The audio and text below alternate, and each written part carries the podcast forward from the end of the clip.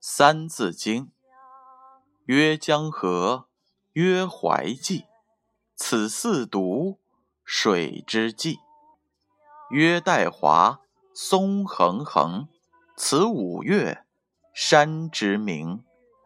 古九州，今改制，称行省，三十五。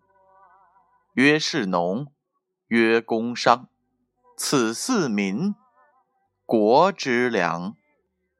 曰士农，曰工商，此四民，国之良。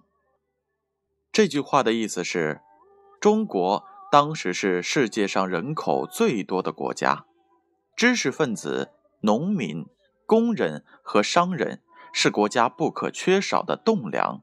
称之为四民，这是社会重要的组成部分。启示是这样的：由于社会的发展，今天人民的职业已经不仅仅是这四种了。俗话说：“三百六十行，行行出状元。”不管从事什么职业，只要对社会有好处，都是光荣的。注释。是这样的，曰士农，士指的是读书人，特别是知识分子。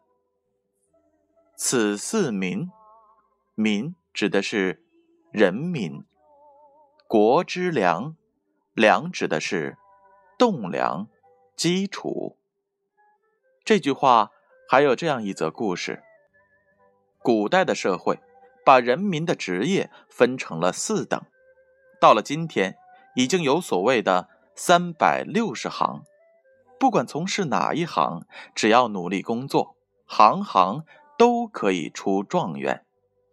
在许多的行业中，以农业和中国的关系最为密切。据说汉朝时有一个叫孟尝的太守，起初调到了合浦时。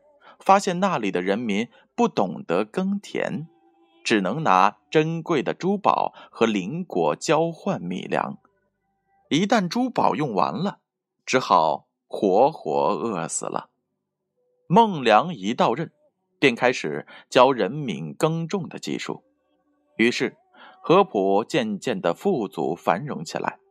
人民的饮食问题解决后，五常的德行。